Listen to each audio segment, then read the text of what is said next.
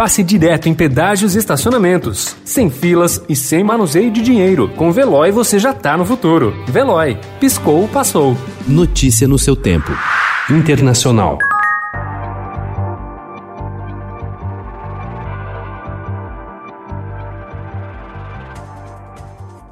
O Serviço Nacional de Saúde do Reino Unido começou ontem seu programa de imunização em massa com a vacina da Pfizer BioNTech, a primeira clinicamente autorizada e totalmente testada para a Covid-19. O esforço agora das autoridades britânicas é para distribuir o material para hospitais e centros de vacinação em todo o país.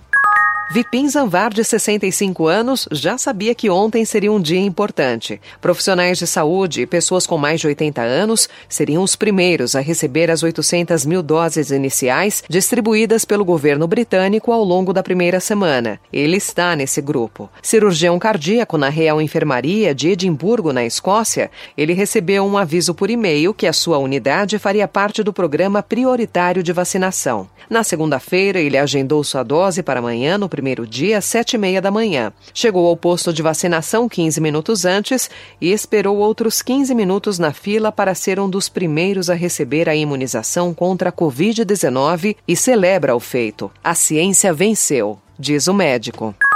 This team will help get at the latest, at the last 100 million COVID 19 vaccine, at least 100 million COVID vaccine shots into the arms of the American people in the first 100 days. O presidente eleito dos Estados Unidos, Joe Biden, prometeu aplicar 100 milhões de doses de vacinas contra a Covid nos seus 100 primeiros dias de governo. Vencedor das eleições presidenciais de novembro, o democrata assume o cargo no dia 20 de janeiro. Ontem, ao apresentar sua equipe de saúde, ele anunciou qual será sua estratégia para conter a pandemia. se van a vacunar a todas las personas trabajadoras de la salud a todos los demás que no son trabajadores de la salud. Por algún lugar hay que empezar. Cualquier actividad se empieza por la primera cosa.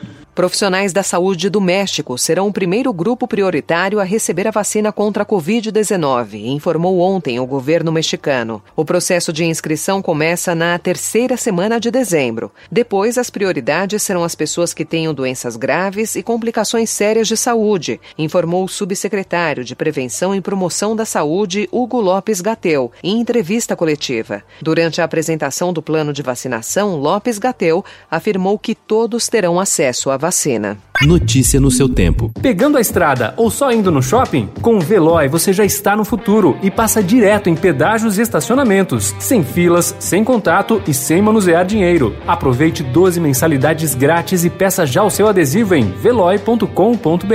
Veloy. Piscou, passou.